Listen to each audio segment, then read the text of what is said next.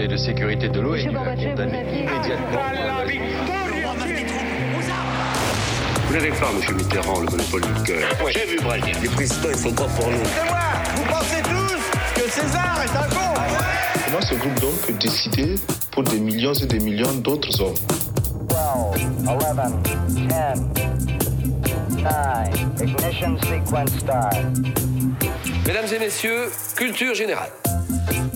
Bonjour, bonjour et bienvenue dans Culture 2000. Bonjour tout le monde, bonjour Marlène. Bonjour Greg. Bonjour Léa. Salut. Bonjour Jean-Baptiste. Et je finis toujours par Yohan, je sais pas pourquoi. Bonjour Yohan. C'est ton parce que tu préféré, on le sait. C'est Voilà. peut-être pour ça, c'est peut-être pour ça. Posez-vous des questions. Aujourd'hui, dans Culture 2000, on vous parle de la construction européenne. Alors, si vous pensez que la construction européenne est une méthode pour bâtir des édifices, eh bien, vous vous trompez. Aujourd'hui, on va vous expliquer comment les États du vieux continent se sont associés économiquement et politiquement pour former l'Union européenne. Nous aussi, d'ailleurs, on a décidé de s'associer pour cet épisode. On s'est associé à l'European Lab. L'European Lab, qu'est-ce que c'est un c'est? forum qui réunit une centaine d'acteurs innovants dans toute l'Europe pour imaginer l'avenir de la culture euro- euh, européenne. Pardon. Et figurez-vous que nous, on a un Lyonnais euh, autour de cette table. Eh oui. On a, un, on a un Stéphanois aussi, donc ça, ça Ouais. pose On vous problème. mais- pas qui est qui. Eh, parce que l'Euro- l'European Lab, pour ceux qui ne le savent pas, c'est ça a lieu en même temps que le Festival des Nuits Sonores à Lyon. Et tout à fait. Donc c'est un, un ça, gros rassemblement. On en reparlera parce que ça, ça touche le futur. en C'est ça, ça se touche le futur, donc on en, on en touchera un petit mot dans Futur 2000. L'Union Européenne, c'est le sujet du jour. Qu'est-ce que ça vous évoque? Et ben pour le coup, je vais commencer par toi, Johan. Ah bah c'est super. Euh, alors moi ça m'évoque, c'est simple. euh, Pendant mes études, j'avais des cours sur la construction européenne. Ouais, moi Et je les ai J'étais pas à eu. côté d'un pote qui était narcoleptique et particulièrement bizarrement pendant ce cours il s'endormait toujours au bout de 10 minutes Malgré et j'ai- les- j'ai- j'avais des vidéos de lui que je prenais où il ronflait en fait pendant les cours c'était vraiment très ennuyeux tu, me- tu nous diras à quel moment, à quel, à quel passage. Bah, à de peu près tout le temps je D'accord. pense. Euh, Jean-Baptiste Euh, bah moi, ça m'évoque un petit souvenir du passage à l'euro. J'avais commencé la petite collection. Je sais pas si vous avez acheté ouais, ça. ouais. Dans, voilà, dans le marchand de journaux. Tu- chez le marchand de journaux, tu peux acheter ton petit collector. Et il était bien rempli à la fin. J'avais, j'avais quasiment. Et depuis, t'as tout dépensé. Non, j'ai tout donné à ma belle-sœur. D'accord. Léa, qu'est-ce que ça t'évoque Bah moi, ça me fait penser justement, à- avant l'euro, on avait un moment pensé à, à appeler la monnaie euh, commune l'écu. Ouais. Et moi, j'étais persuadée que c'était les Q. Et je m'étais dit, mais ça va être génial comme monnaie, ça va être fantastique. Alors que l'euro. Combien de cul pour toi Voilà. Euh, Marlène Bah, moi, ça m'évoquait exactement comme Johan, des cours extrêmement euh, ennuyeux à la fac. Et du coup, j'espère qu'on va réussir à en faire quelque chose de moins horrible. Yeah. Défi pour Allez, Culture 2000. voilà. On va vous rendre l'Europe sexy tout de suite. Extrait sonore. À Chasseneuil-du-Poitou, à l'heure du vote hier, Jean-Pierre Raffarin s'est attardé. Le temps de confidence un peu désabusé. Quelles que soient les hypothèses, euh, quels que soient les scénarios, les, les décisions sont prêtes, mûries, réfléchies, et en loyauté avec le chef de l'État. En mars, le Premier ministre s'était lancé dans la campagne pour le oui devant des jeunes Européens et il avait rodé ses arguments à sa manière. Le oui a besoin du débat pour gagner. Win, the yes needs a no to win. Again the no. Dans la campagne, Jean-Pierre Raffarin... Voilà, on espère que le, que le message est Ça clair. résume la clarté de l'Union européenne. Voilà. ça c'est un mec qui rend sexy tu vois Oui, ça c'est vrai. Euh, Marlène, c'est toi qui as préparé cet épisode et puis ça tombe bien parce qu'on peut difficilement faire plus européenne que toi. À ce qui paraît, t'as été à Barcelone, euh, Ouais. t'as été à Francfort, t'as Euh, été à. Lyon.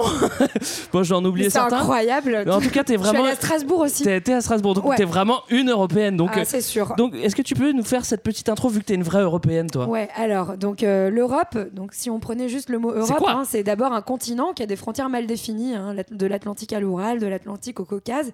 Mais là, on va pas parler de cette Europe-là, euh, pas du continent. On parle de l'Europe qui n'est plus juste euh, un élément géographique, mais un projet politique qui s'est progressivement étendu à de plus en plus d'États, au début 6 et puis 27 aujourd'hui, qui est passé donc d'un projet utopique de construire les États-Unis d'Europe et, euh, et la fin des nations européennes à maintenant une grosse technostructure peu compréhensible. Bref, mais ce qu'il faut savoir, c'est qu'en tout cas, ça C'est plus clair que Raffarin, tout ce que tu me dis là. hein. ça représente un quart du PIB mondial, donc c'est surtout une construction économique, environ 500 millions d'habitants, donc finalement peu de gens quand même à l'échelle de la planète en revanche, et puis euh, 4,5 millions de kilomètres carrés, donc pas mal d'États et euh, quelques 630 millions de terrains de foot. Alors ça se passe quand? Ça se passe quand? Alors ça démarre après la Seconde Guerre mondiale. hein. En gros, c'est l'espoir de reconstruire une Europe qui ne connaîtrait plus la guerre. Je vous fais un petit spoiler, ça n'a pas marché. Et Ouais. euh, depuis, que depuis, en tout cas, ça dure et le chantier est encore ouvert. Et donc, on, même si on creuse plus beaucoup et qu'en ce moment, on est plutôt en panne. Là, c'est vraiment la question qui se pose, Marlène. L'Europe, c'est qui? Et l'Europe, c'est qui? C'est toi, toi, c'est moi, c'est nous, quoi.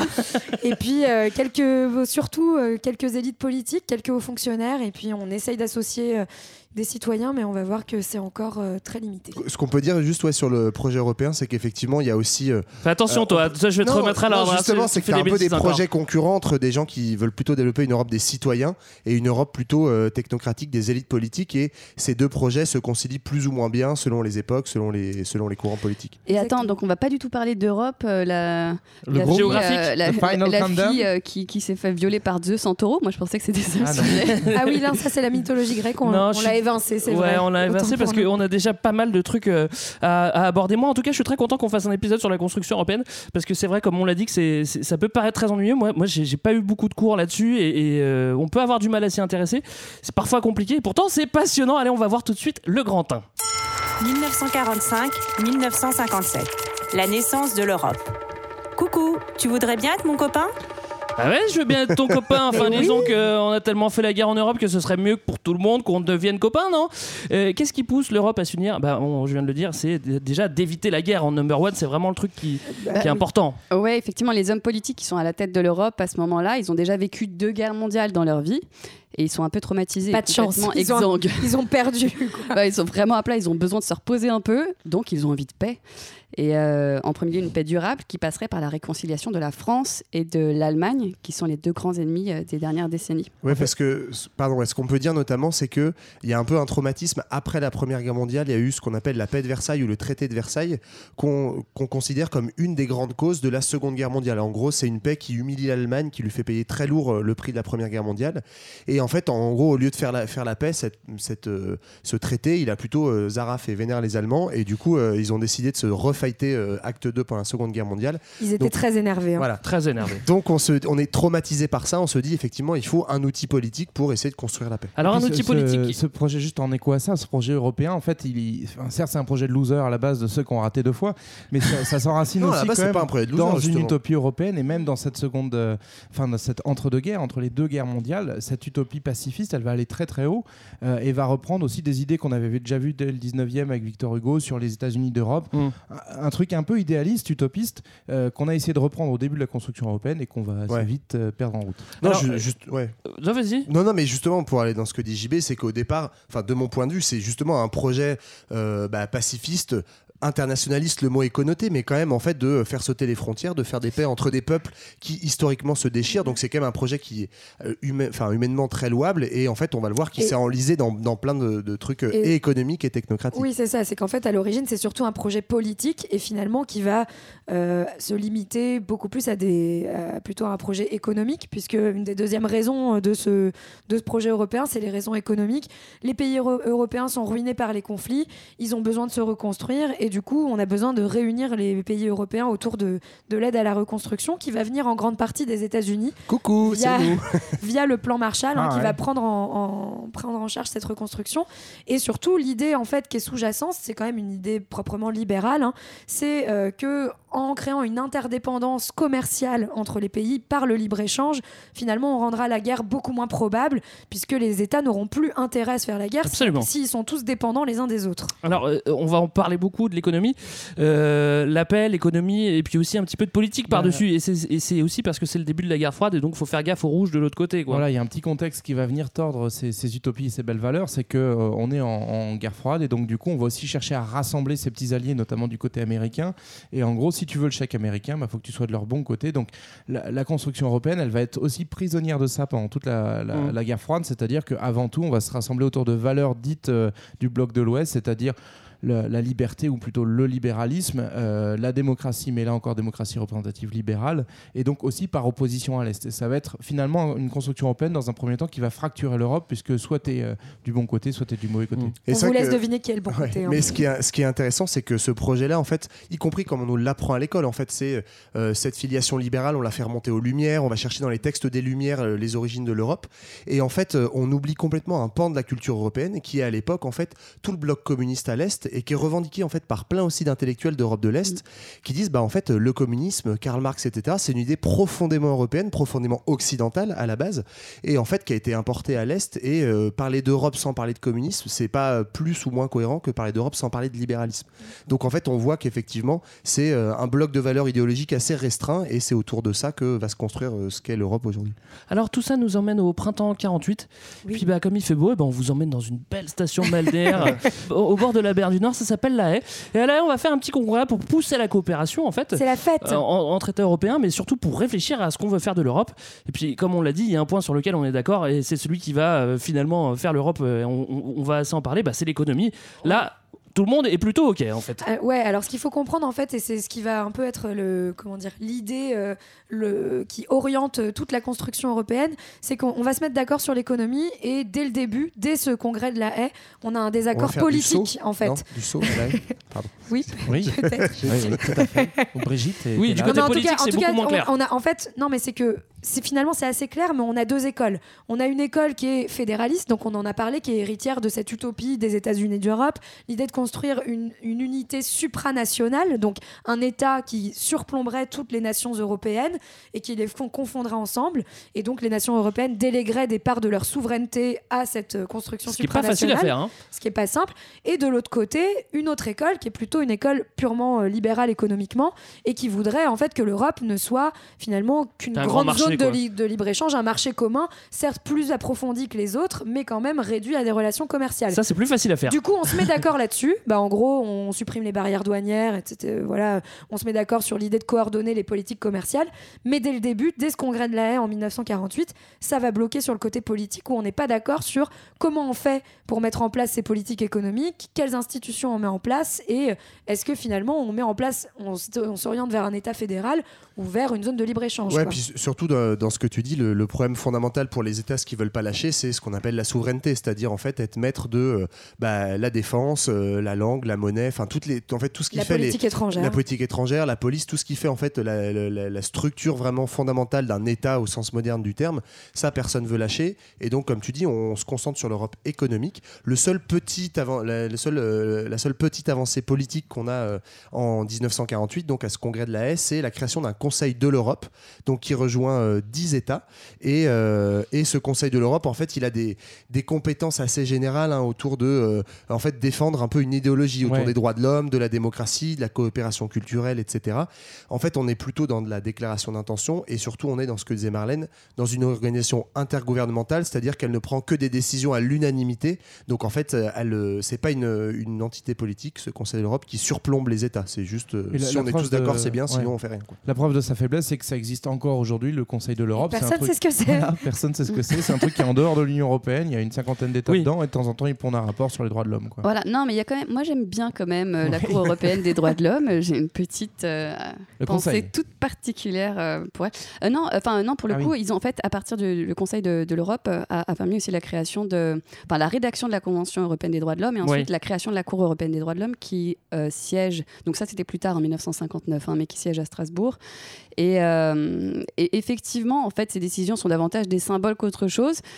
Mais je sais pas, je pense à Notre-Dame, tout ça, les symboles, ça a l'air important aujourd'hui. C'est vrai. Donc pourquoi pas Alors, on a réfléchi à l'économie, on est OK. On a réfléchi aux valeurs, on vient de réfléchir aux valeurs, on est plutôt OK sur la valeur. Euh, on a réfléchi à la politique, là, on sait que c'est beaucoup plus compliqué. On n'a qu'à réfléchir à la défense parce que ça, ça fait partie. Parce euh, que là, on va là, pas on être va d'accord sur du tout. Alors là, on n'est pas du tout d'accord. On est en 48 et là, on n'est pas du tout d'accord. Bah, c'est vrai que là, ça attaque vraiment euh, les États, c'est-à-dire que c'est une perte de souveraineté totale et personne n'est prêt à le faire. Surtout que on sort de la guerre Ah oui, et en fait, c'est- trop, c'est trop difficile On à ce moment-là. Quelques années seulement après la guerre. Et même ce, donc ce, ce plan, hein, c'est- ça s'appelle le plan Pleven à l'origine. C'est, euh, il va prendre corps sous le nom de euh, Communauté européenne de défense. Et l'idée, c'est de se dire, on met nos forces armées ensemble. Comme ça, il y a un même commandement, ce qui fait qu'il n'y a pas un État qui peut l'utiliser pour aller bastonner les autres.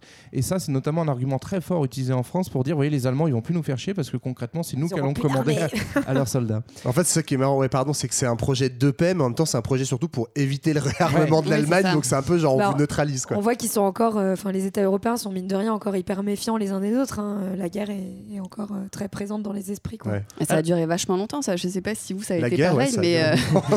Ça dure toujours Non, trop longtemps. Quand j'étais, quand j'étais gamine, moi, je voulais pas faire allemand parce que c'était les gens qu'on. Qui étaient bons à qui on l'école était, contre qui on était euh, pendant Je la guerre, pas quoi. Alors, ça. Si tes parents t'ont répété qu'il y avait des Alors, c'est pas mes parents qui m'ont dit ça, mes parents sont des personnes très très bien, mais j'avais vraiment cette impression. Et c'est vrai que cette méfiance, elle va durer, en tout cas sur toute la génération qui a connu la guerre, c'est sûr, et puis elle va progressivement s'éteindre. On est un peu plus tranquille avec les Allemands aujourd'hui, Euh, mais On euh, les ça, aime ça vient vraiment à partir de gros efforts diplomatiques des années 70-80. Là, ce qui va bloquer sur ce projet de communauté européenne de défense, c'est que concrètement, euh, bah, il y a des fortes oppositions, notamment en France, mais on retrouve ça par exemple aussi en, en Italie, où il y a une grosse opposition à gauche et à droite. De façon générale, on va les retrouver sur toute la, la période de la construction européenne pendant la guerre froide. À droite, on a les souverainistes, donc par exemple en, en France, c'est tous ceux qui vont suivre le général de Gaulle, qui euh, a beau être en retrait, pèse énormément dans les débats, il va dire hors de question que quelqu'un d'autre qu'un Français puisse diriger l'armée française. et Oui, puis à, gauche, on, on va avoir une énorme opposition euh, qui fait quand même 20, 20 à 30% des, des, euh, des électeurs À l'époque, ouais. euh, que ce soit en France ou en Italie, qui est le Parti communiste, et qui considère que cette construction européenne, elle est euh, soumise à l'ordre occidental des Américains, et donc construire une grosse armée à l'ouest, en gros, c'est préparer la guerre Ouais. contre l'Est. Ce qui est pas entièrement faux. on, on avance, on avance un tout petit peu. Euh, on va arriver dans les années 50. Alors on l'a dit, je le répète, hein, mais il faut répéter les choses. hein. Dans la politique, ça Ouais, va pas. C'est pas pour tout de suite, c'est sûr. L'armée, euh, c'est sûr, on pourra pas non plus. Euh, on avait dit que, on avait dit OK pour le pognon, on avait dit OK pour l'économie. Bah on peut peut-être commencer par faire des trucs par économiques. ouais. Bon, c'est le plus simple. Là, tout le monde est d'accord.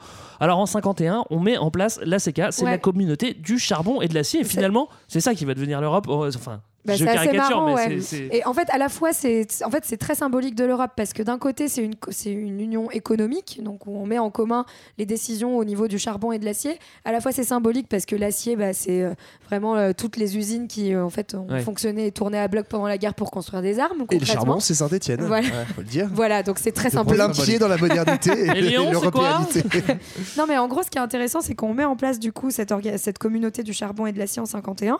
Au départ, avec six États hein, le- la Belgique, les Pays-Bas, euh, le Luxembourg, l'Allemagne de l'Ouest, hein, il faut bien préciser, l'Italie et la France, pour créer ces fameuses inter- int- interdépendances économiques. Et à la fois, on met en place une haute autorité de cette euh, communauté économique du charbon et de l'acier, qui est une forme finalement d'organisation supranationale au-dessus des États, qui est censée prendre des décisions à la majorité, hein, cette fois-ci, euh, et pas à l'unanimité, sur, juste sur le domaine du charbon et de l'acier. Alors ça c'est quand même un Et- pas énorme, c'est-à-dire Ouais, que à partir de ce moment-là, on délègue euh, toutes les décisions économiques euh, concernant le charbon et l'acier à une à une institution qui est plus une super institution qui, États, est, qui est ouais. au-dessus des États. Ça C'est c'est pour- quand même un super grand pas quoi. Ouais, c'est pour ça que quand on fait l'histoire en fait de la construction européenne, on retient souvent cette date, donc 1951 CECA, E comme étant la première institution qui effectivement se passe de l'unanimité des États membres et qui est une institution qu'on dira communautaire, c'est le terme qu'on emploie aujourd'hui, où en fait euh, ça peut prendre une décision au-dessus de l'État. C'est la première fois. Avant le Conseil d'Europe, ça servait pas à grand chose.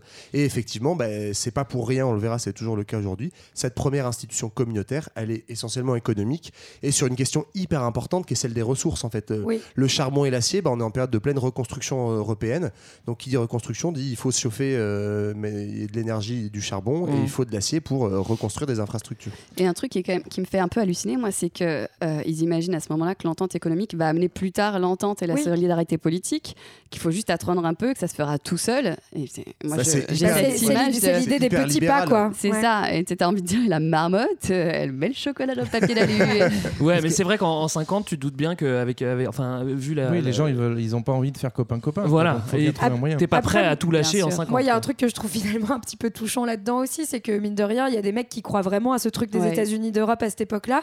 Ils voient que ça bloque, que ça marche pas, qu'en effet, on est encore trop près de la guerre, et ils se disent bon bah faisons ce qu'on peut faire pour l'instant, et euh, finalement, on fait cette haute autorité là au sein de la, de la communauté du charbon et de l'acier. Et puis, euh, ça va jeter les bases pour un truc supranational, ça va convaincre les gens, et puis finalement, ça va marcher. Ce qui, maintenant, a posteriori, nous paraît naïf, mais peut-être qu'à l'époque, euh, il Ouais. y a plein de gens qui croient que ça peut se Mais convertir en truc politique. En plus, c'est pas complètement con parce que si on regarde la construction des États-nations au 19e siècle, alors il n'y a pas du tout que ça, mais ça s'est aussi fait beaucoup par, en tout cas en France, l'unification d'un marché en fait. Ouais. La France, c'est vraiment à partir du moment où. Alors il y a la question de la langue, il y a la question de l'État régalien, de la défense, mais euh, le marché, ça fait partie des outils comme ça qui construisent une nation ou un ensemble politique homogène. Donc faire le pari, même si euh, voilà, je suis pas libéral économiquement, mais faire le pari que euh, euh, on va on va faire un grand marché, ça Les va charges, permettre aux gens ça, de mieux s'entendre. C'est c'est un, c'est un pari qui Après, s'entend ce, un peu. ce qui est intéressant, et ça- c'est un autre biais qu'on va suivre jusqu'à aujourd'hui, c'est qui fait ça en fait Qui décide de tiens, on va créer la CK Et finalement, euh, c'est là où on commence à voir les, les technocrates qui sont certes des utopistes qui ont ce, ce rêve-là, mais donc là, on parle de, de Ah, C'est que c'est pas Monnet. les mineurs et les mecs qui bossent dans les aciéries qui se donnent la main. Bah, en tout cas, ils se donneraient peut-être la main autrement. Il y a- mais en- là, euh, sur cette construction-là, on est vraiment sur une construction euh, de hauts administrateurs avec Jean Monnet et Robert Schuman euh, côté français. Mm. Monnet étant le, le type qui dirige en gros le, le commissariat du plan, c'est-à-dire euh, toute la reconstruction industrielle française. Donc en fait, il peut euh, facilement en- engager la France dans la CK parce qu'il a les manettes aux commandes. Et on voit en fait dès le début que c'est décidé par une poignée de gens. On va le voir avec l'étape suivante et le traité de Rome, qui est censé être un peu le moment fondateur de l'Europe.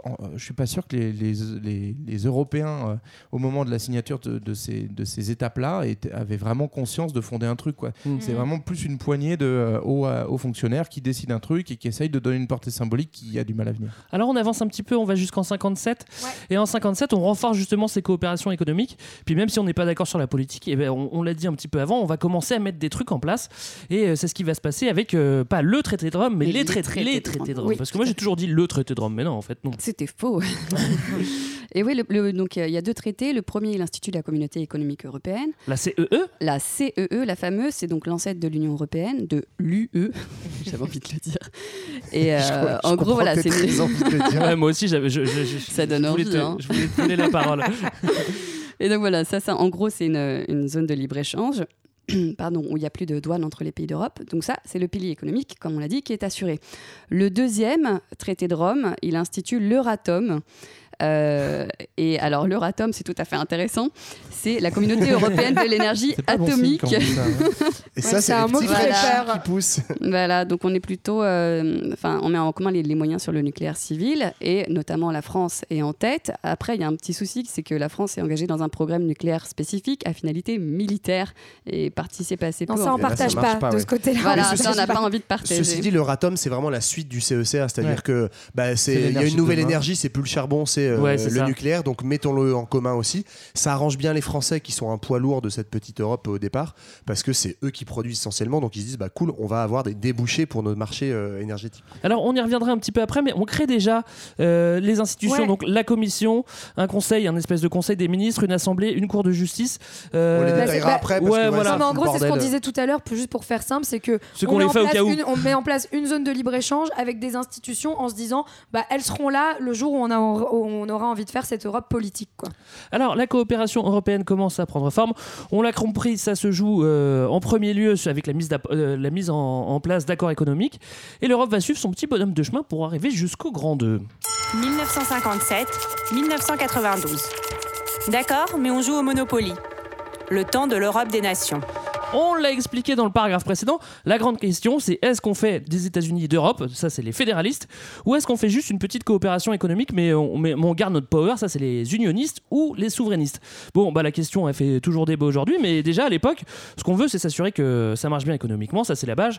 Ça n'empêche pas de créer les institutions comme on l'a vu, et on met quand même, on continue en fait dans cette voie-là, donc euh, renforcer les institutions et renforcer euh, l'économie en fait. Bah, surtout, c'est la pro... ouais, c'est à cette époque-là, donc on va dire à partir de la fin des années 50, où on commence à se dire bon, l'économie, les gars, on a géré, mais le- pour l'instant, on n'a rien fait côté institution. Donc, on met en place euh, tout ce, tout ce petit système euh, avec d'abord une commission européenne. Donc, pour essayer de donner un peu des repères, la commission, c'est un genre de gouvernement de l'Europe, mais un gouvernement qui n'est pas élu, évidemment. Donc, on verra que ça pose problème. Mmh. Et qui Euh, Ouais, et- et, Bruxelles. et qui a aussi un pouvoir législatif, Ouais, quoi. ouais, en je vais venir, mais Pardon. voilà, ils impulsent en gros euh, la, la politique euh, législative. Ensuite, on a un Parlement européen, mais là aussi, au départ, avant 1979, ce Parlement n'est pas élu, et donc euh, le Parlement, est là pour euh, discuter les lois et voter les lois. Ils font la politique législative avec la Commission. Euh, et on a toujours donc le, le Conseil de l'Europe, qui est cet organe qui n'est pas communautaire, mais qui est euh, au-dessus de tout, qui va en fait être un genre de supra-exécutif, genre donner des grandes orientations, mais qui vont pas forcément être, euh, être suivies. Le conseil, oui. Du coup, pour bien spécifier, parce qu'on a déjà parlé d'un premier conseil de l'Europe, là, c'est pas le même. Là, c'est le conseil des ministres pour de l'Europe. Si- sinon, ça serait trop simple. Voilà, son son nom officiel, c'est bien le Conseil de l'Europe, comme, comme l'a dit Johan, mais euh, on va peut-être parler de Conseil des ministres, histoire de pas se planter. Oui. Et en gros, sur la question donnée, on va rassembler tous les ministres, par exemple, euh, de. Ouais, de on la- parle agriculture, on met tous les ministres Voilà, de et, l'agriculture et- et justement, en fait, euh, c'est ça qui est intéressant, c'est que là, on est plutôt sur une, sur une démarche. euh, Enfin, on a, on a à ce moment-là, dans les, dans les années, début des années 60, une orientation plutôt fédéraliste. hein. donc, on crée ces institutions, donc un genre de mini-gouvernement qui commence à se créer, et on commence à communautariser d'autant euh, de nouvelles, euh, de nouveaux secteurs. Et C'est du communisme, ça Oui, Mais non, monsieur, pas bien trop sûr. et euh, notamment l'agriculture. hein, et avec, on crée Ah, en la bonne 1962 vieille PAC. la PAC, donc je pense dont on a Politique souvent entendu parler, commune. la politique agricole commune, c'est-à-dire qu'on décide de créer une politique agricole européenne, ce qui est nouveau. Donc en plus du charbon, de l'acier, de l'énergie euh, atomique, on communautarise aussi l'agriculture, qui à l'époque est encore un secteur assez important de l'économie. Et donc on décide à ce moment-là de mécaniser l'agriculture, de la rendre intensive. Mm. On subventionne l'agriculture face euh, à la montée de certains autres États euh, dans le monde, etc. Ouais, Et enfin, ce qui va avoir des causes Et surtout, c'est c'est intéressant parce que c'est aussi un peu un nouvel outil néocolonial. Euh, Ça, on en parle très peu évidemment quand on te fait l'histoire de l'Europe, parce que la politique agricole commune, la PAC, c'est une politique en fait de subvention massive à l'agriculture intensive. Donc en fait, tous les plus gros agriculteurs européens, on leur met de la subvention, mais à l'époque, c'est au nombre de litres de lait que tu produis, au nombre d'hectares de maïs que tu produis. Donc en gros, on pousse à faire plus pour en fait faire quoi? Bah, Avoir plus de production agricole que l'Europe n'en a besoin. Et surtout, comme elle est Et subventionnée, voilà, en fait, la vendre à très bas coût dans, euh, en Afrique, etc. Et c'est comme ça qu'on attends. des situations ubuesques où en fait, tu as des produits agricoles européens qui sont vendus sur des marchés africains ou asiatiques moins chers que les produits locaux, merci la PAC, et qui en fait, du coup, va détruire des économies vivrières dans les trois quarts du monde. Partout. Mais on s'en fout parce qu'en Europe, on a mis en commun. Je, je suis d'accord avec Ouais. toi, je, je nuance un petit peu parce que c'est vrai qu'à la sortie de la guerre, quand même, on avait quand même toute l'Europe qui était en train de crever la dalle. Et c'est vrai qu'il fallait produire, on a poussé, on a poussé les, euh, Oui, mais les on- paysans à produire pour, simplement pour nourrir la population. Par exemple, aujourd'hui, on, on avoue à peine du bout des lèvres qu'en fait, on avait des politiques alimentaires, on forçait les enfants à boire du- des litres de lait à l'école, mais pas parce qu'on estimait vraiment que c'était bon pour la santé, parce Parce qu'en fait, on produisait trop de lait qu'on savait plus quoi en foutre. Enfin, Oui. c'est absurde. Et la PAC arrive quand même en 62. Alors oui, on n'est pas encore euh, très très loin après la guerre, mais euh, ouais, moi, moi, je suis pas du tout contente contre la PAC. D'accord. Et Retenez et bien non, ça. oui, et je voulais juste rajouter, parce qu'on en parle très peu aussi, mais que ce modèle-là économique a vraiment fragilisé euh, l'agriculture et ses travailleurs aujourd'hui. Évidemment, on ne pouvait pas le dire à ce moment-là, mais euh, sans transition, en fait, il y a aussi aujourd'hui des- des- un abandon de la politique euh, des quotas par l'Union européenne, je dirais peut-être il y a quelques années, 2015. Et, euh, et aujourd'hui, en France, un agriculteur se suicide tous les deux jours. Enfin, c'est hallucinant. Mmh, c'est un taux supérieur en. France Ouais, ouais. un taux supérieur de 20 à 30% au reste de la population, et particulièrement en Bretagne et en Pays de la Loire. Je crois que c'est pour Donc, ça qu'ils euh, ont inventé la télé-réalité. euh, Oh non, mais en vrai, oui. Pour pas se suicider c'est hyper, hyper dur. Oui, pour, revenir dans, dans les 60s, euh, en parallèle donc de ces Oui, nouveaux champs de compétences qui vont, qui vont s'étendre, on va aussi euh, du coup mettre en place ce qu'on avait décidé au moment du traité de Rome, c'est-à-dire se construire ce fameux marché commun avec l'idée de on, échange facilement des marchandises entre nous, comme ça on gonfle Ça, on l'a le commerce fait. intérieur et en plus on se, se crée une espèce de- d'interface euh, commune avec euh, l'extérieur, c'est-à-dire ce qu'on appelle un tarif douanier. Euh, on, va, on va se mettre d'accord sur quelle taxe on met sur les produits importés, quel que soit le pays de, de la communauté dans lequel le, le produit va arriver. Donc, en gros, on approfondit les- l'accord économique. Voilà, Ouais. du coup, ça permet vraiment de, de donner chair et corps à ce marché et on va voir que ça jouera un rôle un petit peu plus loin parce que ça le rend très très attractif et très puissant. C'est ça qui continue à aujourd'hui être le cœur de, de l'Europe en fait, cette capacité à avoir un, un très fort commerce euh, interne.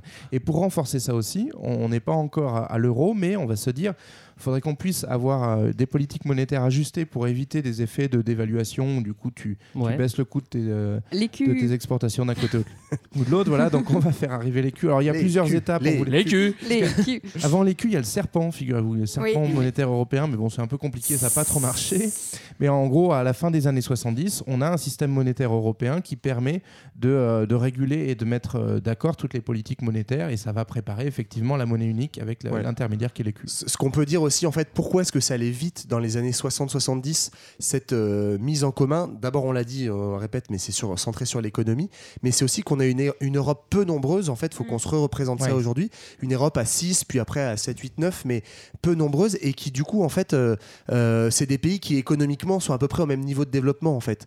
Donc, il n'y a pas de problème. euh, Les problèmes qui arriveront plus tard avec, en gros. euh, des pauvres, voilà, euh, voilà, voilà, des, endroits, non, mais des voilà. endroits où le Ouais. SMIC est 5 fois moins élevé, voire il n'y a pas de SMIC du tout. Et, et donc, en fait, euh, problème des, poser des problèmes de disparité ou de disparité Ouais, des avec- ressources. Avec des gouvernements assez proches politiquement aussi, donc finalement qui permettent une entente euh, voilà, relativement on est sur simple. des, quoi. ouais, sur des pays libéraux Voilà. développés euh, qui sont contents d'être copains parce qu'ils se ressemblent. Quoi. Alors on a l'impression que le fédéralisme euh, se met en place, mais ça c'est sans compter sur le général, parce que lui il va foutre un petit peu le dawa, euh, le général. Alors il est ok pour profiter des accords pour renforcer la puissance de la France et réduire. C'est euh, son objectif principal. hein. Et réduire euh, l'influence des USA, mais il est pas du tout chaud pour lâcher, pour lâcher tout son pouvoir et pour un fédéralisme total. Et puis, bah, comme il est balèze, il va développer des petites techniques pour embêter tout le monde, Il le fait général. des petits coups d'éclat, il fait de la nuisance à l'échelle de l'Union de la CE. Quel type de nuisance il développe, Bah, euh, le général? En fait, ce qui se passe, c'est que il était prévu par les traités de Rome que, en fait, les traités de Rome, encore une fois, ont été faits certes par une petite élite technocratique, comme l'avait dit JB, mais qui a pour objectif, encore une fois, de faire cette Europe politique. Ouais. Du coup, ils avaient mis en place un. Ils s'étaient dit, bon, on le dit pas maintenant, mais on le cache un peu. En gros, en 65, on passe euh, de décisions qui sont prises à l'unanimité à des décisions à la majorité. Et puis, euh, en se disant, ça, que si- ça si va passer tranquillou. et quoi. que les cinq autres sont d'accord, on peut, on peut, On peut prendre lui décision. imposer une décision. Donc on est sur la voie, en tout cas, d'une Europe plutôt supranationale, Ouais. plutôt que souverainiste. Sauf que Monsieur de Gaulle, il a vu clair dans le petit jeu de ce qui s'était passé, et que lui, on l'a dit, c'est un souverainiste pouvoir à l'époque plus- de Rome, ouais. c'est un Pur et souverainiste dur. pur et dur. Et du coup, bah, il dit, bah, en fait, c'est mort. Si vous, moi, j'ai pas du tout envie que les décisions soient prises à la majorité. Et du coup, bah, ce que je vais faire, c'est que je vais plus venir aux réunions, tout simplement. Et comme à l'époque, on est sur des décisions à l'unanimité. et ben il bloque tout. Et c'est ce qu'on appelle pendant euh, six mois à peu près la politique de la chaise vide de juin 65 à janvier 66. Alors, il embête bien tout le monde, mais c'est pas fini parce qu'il a encore- il en a encore sous ça. Ouais. il en a encore euh, sous la pédale, Sous le général. Parce qu'en en fait, on a dit que le marché commun il commence à, à bien marcher, donc du coup, ça fait du fric et du coup, ça intéresse des petits copains qui étaient pas chauds au début. Et notamment le Genre les roast Royaume-Uni. beef. Voilà, ils se disent ah, il y a peut-être du fric à se faire par là. Euh, finalement, on veut bien jouer avec vous aussi. Ça a l'air cool votre truc. Et sauf que pour De Gaulle, déjà, euh, les Anglais c'est l'ennemi de base hein, de la France quand même. Et puis Oui, en plus, euh, ils sont euh, accusés d'être un peu le cheval de Troie des États-Unis. Or, on veut absolument, en tout cas, le général De Gaulle veut garder son influence et sa, sa domination sur les six. Et donc, par conséquent, le Royaume-Uni est pas très bienvenu dans le game. C'est Donc, pas sympa parce qu'ils lui ont prêté un petit Airbnb pendant la guerre. Mais quand c'est même, exactement ce que j'allais dire. Ils auraient Et des pu- micros, ils tout auraient ça. pu lui rendre un petit peu. C'est Non, clair mais et net. c'était des conditions effroyables. hein. Il s'est beaucoup plaint d'ailleurs. Vous pouvez retrouver tous ces, tous ces comments. Il a mis zéro étoile. En tout, plus, tout ça pour dire que du coup, il va mettre des vétos à chaque fois que les. euh, Veto, veto. Il y, a deux, il y a deux reprises. Il adore le veto. Les le Royaume-Uni prépare son petit dossier tout propre, bien relié, il le dépose pour rentrer dans la communauté européenne. et Petite De Gaulle fait sur le dossier. Non. Alors, en, en plus de ça, pour être sûr que la Commission européenne prenne pas trop de liberté avec les chefs d'État, eh ben on va créer un autre conseil. Ce sera plus simple. Parce qu'il en manque en fait. Et on va, les- et on va, les- on va intégrer en fait les chefs d'État pour qu'ils puissent euh, dialoguer avec la, avec la Commission et justement euh, donner leur avis et, et donner des, euh, Les la- orientations, les oui. orientations à la Commission. Et euh, il s'appelle comment il s'appelle? Le, Conseil, Conseil Européen, pas de l'Europe, européen. Faut pas attention. confondre avec le Conseil de l'Europe. Attention. hein, Alors, il faut attention. peut-être juste préciser cette histoire du Conseil européen. Ça arrive en 74, donc on sait déjà plus de Gaulle, hein, le, le pauvre homme est mort. Oui. Euh, Paix à son âme. et donc, on, on est Pompidou aussi- est mort aussi. Pourquoi on crée ce Conseil européen? L'idée, c'est de dire, euh, et ça, c'est pareil, un truc qu'on retrouve tout le temps dans la construction européenne, c'est que ça passe son temps à faire flop. C'est-à-dire qu'on fait un petit pas, il n'y a plus personne qui a envie d'avancer parce qu'il n'y a, pas de- y a pas de motivation. et Flop. comme derrière, c'est assez peu suivi par les populations et qu'il n'y a pas de, de vrai engouement démocratique, ben, en fait, il faut régulièrement relancer. Quoi. Et donc, au début des années 70, ils se disent, ben, en fait, qui peut relancer ça si, si ce n'est les chefs d'État? Donc, on va créer cette espèce d'institution qui n'était pas prévue au début pour dire, OK, tous les six mois, on fait un petit, euh, un petit week-end à la campagne entre chefs d'État de, des, des pays euh, de- membres de la communauté pour donner les nouvelles impulsions. Et Maison donc, avec piscine, 15 chefs d'État. Bienvenue au Conseil de l'Europe. Conseil européen. Conseil européen, Oh là là, yo-yo. Ah, merde, Mais merde. rien qu'avec un déterminant, ça change tout le sens. oh. Mais ceci dit, ça, ça- ça montre aussi qu'à ce moment-là, le fédéralisme a plus trop le vent en poupe parce qu'il n'y a pas grand monde pour le pousser. Et donc, du coup, c'est bien les chefs d'État qui vont décider de à quelle mesure on va avancer. Quoi. On va faire une petite pause bientôt, mais je suis On fait désolé. un petit récap quand On- même. J'aimerais voilà, qu'on fasse un bon petit récap. Alors, Alors, prenez votre stylo, on va faire un organigramme. Qu'est-ce qui se passe à l'échelle de Ouais, l'Union ne serait-ce que pour moi, c'était pas clair. En fait, la, la commission, on peut dire que c'est un espèce de super gouvernement. C'est-à-dire que ça s'appelle commission, mais ça pourrait s'appeler gouvernement, mais c'est le gouvernement euh, euh, européen. Donc il y a des super, il y a un super président. C'est pour le coup là, c'est euh, Jean-Claude Juncker. Ouais. Ouais, en ce Euh, moment. faut savoir de la qu'il commission, tout à fait. faut savoir qu'il n'est pas élu, mais Non. plutôt il est nommé euh, par, euh, par- Alors, ça a changé depuis, mais en Ouais. tout cas, à cette Bon, époque-là, les membres de la que j'avais commission. compris. Vas-y, vas-y, Si, c'est ça, t'as on raison. soutient. Et euh, il est entouré de 28 super ministres. 28 pourquoi? Bah parce que euh, parce qu'il y a 28 États. Et Bon, super voilà. pourquoi? 27, Parce qu'ils ont une 27. cape rouge, c'est ça. 27 et demi. Exactement. Ah bon, 27 et demi Euh, et euh, en dessous, on a dit qu'on avait le Parlement. Alors là, pour le coup, ils sont élus par tous les Européens. C'est quand même assez dingue. Après 79. Après Ça, c'est une 79. réforme Donc ça, c'est 79. censé être le pouvoir euh, législatif, en gros, si on, si on calque sur un gouvernement euh, classique. Voilà. Euh, si on calque sur un gouvernement classique, on a aussi le Conseil des ministres de l'Europe. Donc ça, c'est comp- c'est composé des, des- des ministres des États et euh, il y a un rôle de contrôle et, et, euh, d'autorité budgétaire. c'est sectoriel, quoi. Ouais, ils se partagent le, le pouvoir législatif, mais ils se réunissent comme ZJB tout à l'heure. Ah, on va discuter euh, questions euh, européennes ou questions, pardon, questions culture ou questions agriculture. Hop, on se réunit les ministres concernés des, des États et en fait on prépare les lois, on prépare le travail de l'Assemblée. Alors déjà, on a un petit peu doublon parce que c'est-à-dire qu'en fait, ils bossent un petit peu comme le Parlement. Et également, si on vraiment on avait un truc totalement fédéraliste avec euh, délégation totale du pouvoir, bah, Juncker ce serait le président et il aurait ses 28 commissaires qui seraient les ministres euh, Ouais, c'est ça. de Bah, l'Europe. gros- Donc ça, ça- on double un petit peu tout quoi. Bah, même en triple, parce qu'en fait, le pouvoir législatif. non, mais... non, mais en gros, c'est que la commission propose les lois et après, elles sont votées et modifiées à la fois par le Conseil de l'Europe qui, lui, euh, fonctionne à l'unanimité et à la fois par le Parlement qui est, qui est, qui est, lui, Mmh. plutôt euh, démocratique. Donc, en fait, on est sur un genre de mélange des genres bizarre. Heureusement qu'on vous a dit qu'on Ah, simplifiait voilà. là. Il y a plusieurs personnes qui pleurent autour de cette table. Ensuite, ce dont on vient de parler, c'est le Conseil des ministres de l'Europe. non, non, mais pardon, le Conseil européen. Alors, Excusez-moi. Là, c'est les chefs d'État, c'est Voilà, les, alors là, les c'est les chefs d'État. machins. Et ils vont aller voir euh, la commission et disent Bon, ce serait pas mal que tu fasses des trucs comme ça. euh, C'est les grandes orientations. Eux, c'est vraiment les présidents d'un système présidentiel. C'est un genre de Macron ou un genre de Trump qui va juste dire, non mais qui ne fait rien concrètement de ses journées, mais va juste dire, ouais, ce serait bien que vous le fassiez cap. ça, et après vous vous démerdez sur les modalités Il donne concrètes. le cap compas. Est-ce qu'ils sont un burn-out eux aussi Ça peut- Ouais, je pense sont- que ça peut arriver. Euh, ensuite, bah, pour chapeauter tout ça, il faut un petit peu de justice quand même. Donc Oui. là, on a la, la- la cour de, la cour de justice De l'U- de l'UE. Oui, tout simplement parce qu'on produit du droit en fait à, à un nouvel échelon qui n'est pas un échelon national ni international puisque c'est pas c'est pas l'ONU, euh, donc c'est euh, au niveau du continent et donc c'est ce qu'on appelle le droit communautaire. Et en fait c'est assez intéressant parce que c'est une nouvelle forme de droit et euh, en fait il s'impose aux droits des États. Donc c'est c'est pour ça qu'on a besoin d'une cour de justice qui va réguler notamment quand il y a des petits conflits entre euh, un, un acteur qui n'est pas d'accord avec le droit européen, et ben on, la cour de justice va statuer pour dire euh, le droit le droit prime ou le droit ne prime pas. Et globalement, là où on a plutôt une avancée de la construction européenne, c'est que le droit communautaire aujourd'hui c'est considéré comme primant sur le sur les droits nationaux. Mmh. Juste pour euh, synthétiser, c'est le bordel dans tout ça. Et cherchez pas à comprendre, mais tout Bah, simplement. quand même Mais non, bah, parce que en fait, ça. c'est le fruit d'un compromis permanent en fait entre ceux Oui. qui veulent avancer et ceux qui veulent pas avancer. Ouais. Donc du coup, on rajoute des strates plutôt que de prendre une décision. Et ça complexifie euh, Du le coup, on tout. comprend plus rien. Ouais, non, mais il faut s'accrocher, hein, c'est c'est vrai, mais c'est c'est quand même intéressant. On espère que vous êtes bien accrochés de votre côté, que vous avez fait un petit schéma. Si c'est pas encore fait, on vous laisse le temps de dessiner quelques minutes, le temps de faire une petite pause musicale avec euh, le platiniste. Ouais, ben surtout allez prendre un aspirine hein, pendant cette pause musicale. Si jamais vous n'allez pas prendre d'aspirine, euh, on va vous passer du coup quelqu'un. Donc, euh, bah, sachez que si les politiques, euh, vous l'avez compris, hein, ils semblent d'abord essentiellement obsédés par la portée économique de l'Europe. Il y en a une petite hein, qui n'a pas oublié l'idéal pacifiste du début. C'est notre chère Barbara.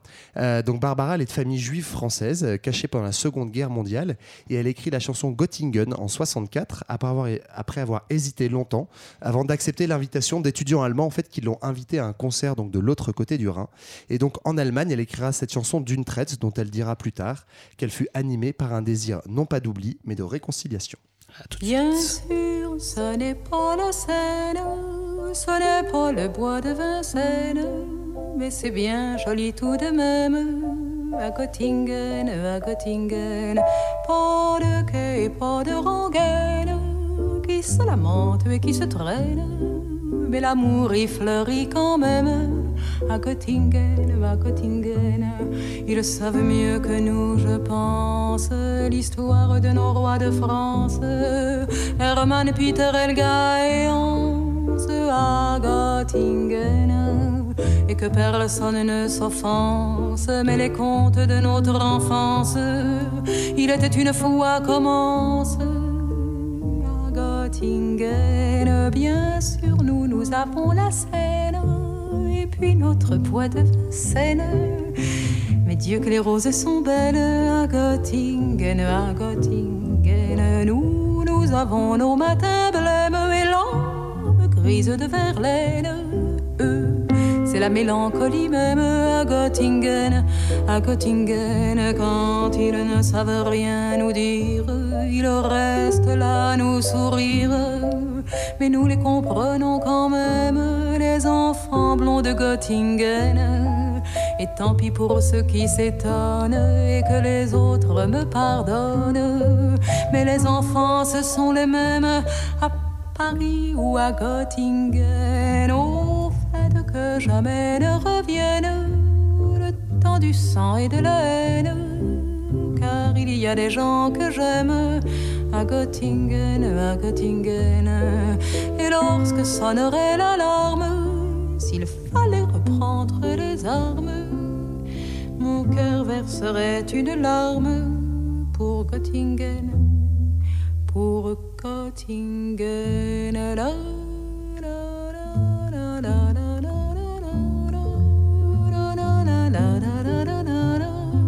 Mais c'est bien joli tout de même à Göttingen, à Göttingen.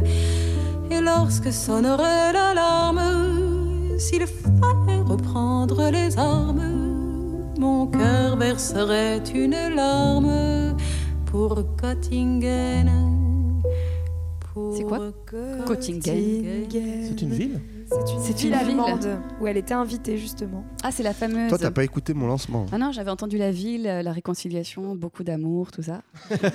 C'est ça. Vous écoutez toujours 2000, hein, je vous coupe, j'en peux plus. je- je- je peux reprendre Toujours 2000, je connais pas cette émission.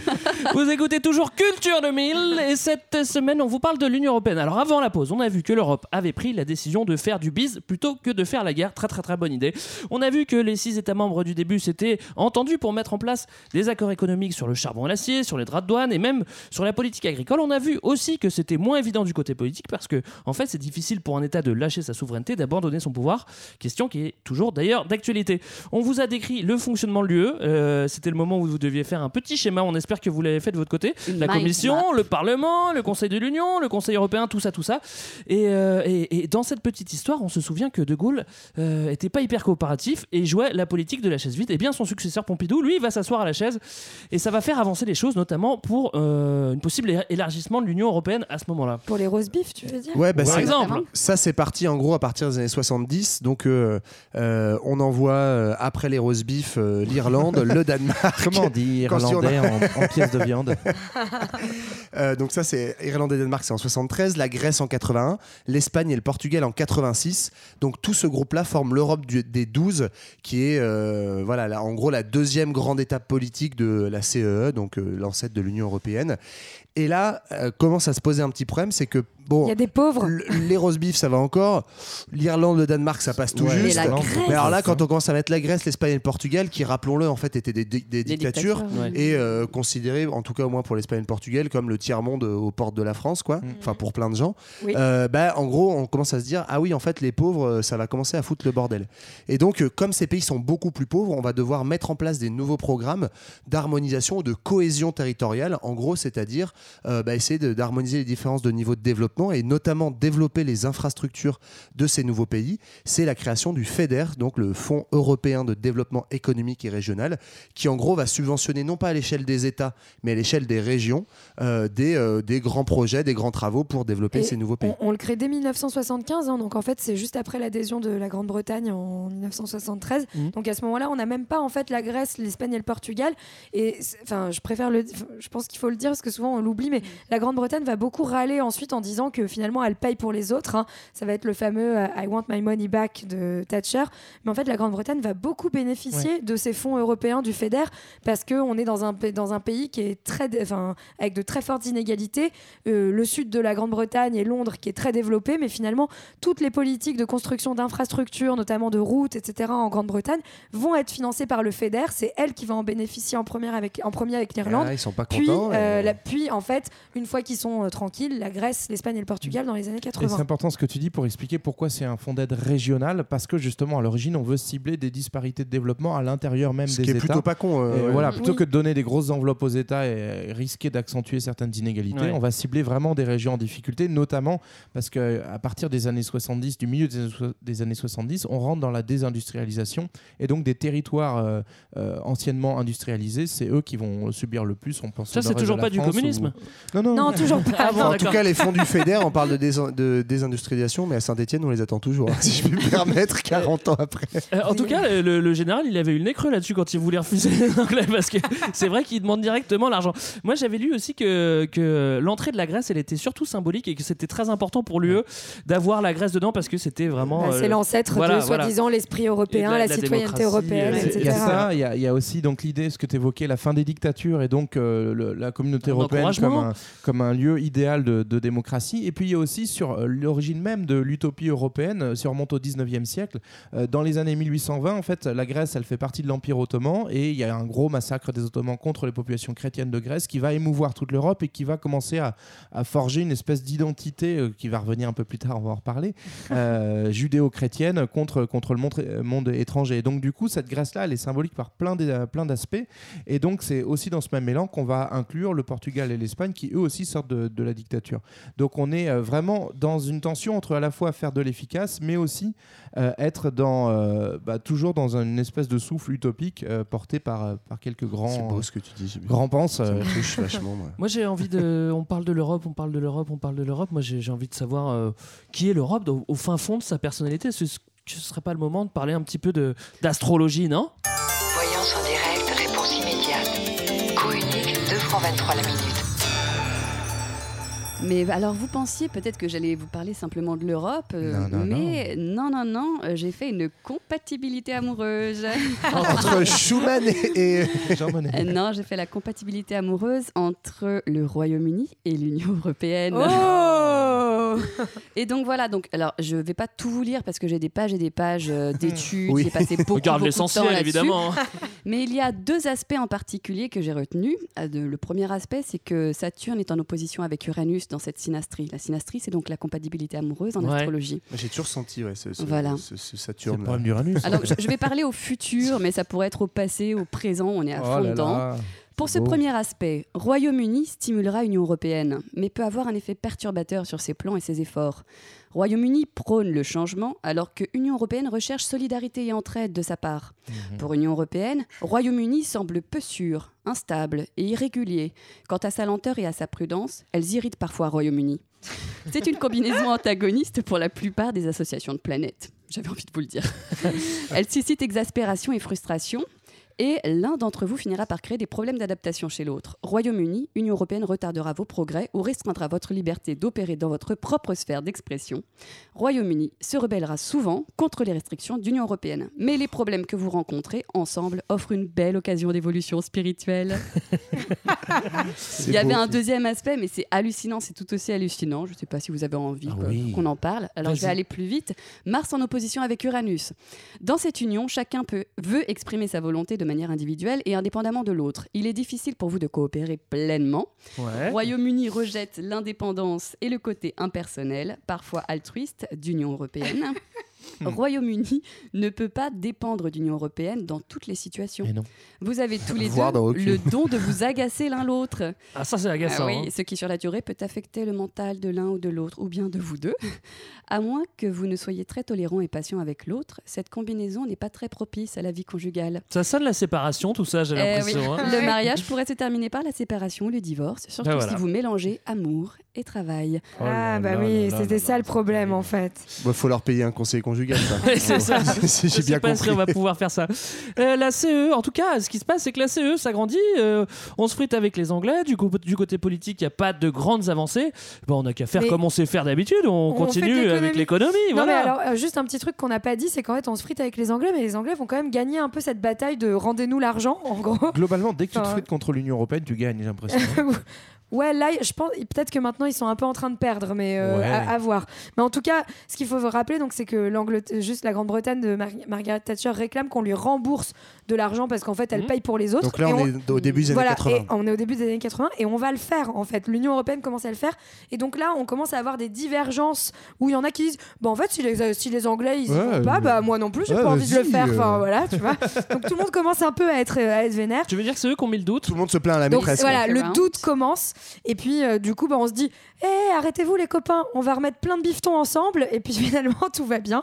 Et c'est là qu'on arrive, du coup, sur ce fameux acte unique de Acte 1986. européen 1986. Donc il y a un nouveau traité économique où on approfondit encore, on passe du marché commun Ouais. au marché unique. En fait, ouais. On a l'impression que c'est toujours la même chose. En mais, fait, c'est la euh, même chose. La grosse différence, c'est de, en théorie, de simplifier. en fait, à chaque fois qu'on veut simplifier, je suis pas sûr que ça marche beaucoup, mais on appelle ça l'acte unique parce que l'idée, c'est qu'on cumule en fait tous les anciens traités, la CECA, le- euh, les traités de Rome, etc., les anciens accords, et on en fait un seul acte, en fait, en gros, une seule, un seul document qui regroupe cette idée de liberté de circulation des biens, des personnes, des services et des capitaux au sein de l'Union européenne, donc un grand marché, euh, voilà. Et tout ça quand même grâce à Jacques Delors, le papa de Martine Aubry. C'est vrai. Oui. Merci à lui. Euh, Moi, merci je voulais à lui. juste euh, rajouter sur ce que disait Marlène aussi. euh, euh, on va euh, voir apparaître à partir de ces années 80 la montée en puissance de ce qu'on appelle l'euroscepticisme. C'est-à-dire on remet en, en cause la construction européenne et, et sa direction. Et ça va être notamment très utilisé par, euh, à l'origine par les politiques euh, de- dans chaque pays en disant, vous voyez, l'Europe nous vole, donc il est temps qu'on pousse une gueulante. C'est un peu l'esprit des Britanniques et de ceux qui vont suivre. Ouais. Ce qui fait que l'Europe, pour lâcher du mou, va d'un côté dire, ok, bah, on fait à la carte, tu veux pas tout l'acte unique, tu manges qu'un Tu bout. veux ou tu veux Voilà, pas tu, tu fais un peu ta sauce. Mais si tu Et fais à la carte, ça marche plus, quoi. On va, bah, malheureusement, c'est pour ça que ça marche plus trop. Effectivement, chacun négocie un peu son truc dedans.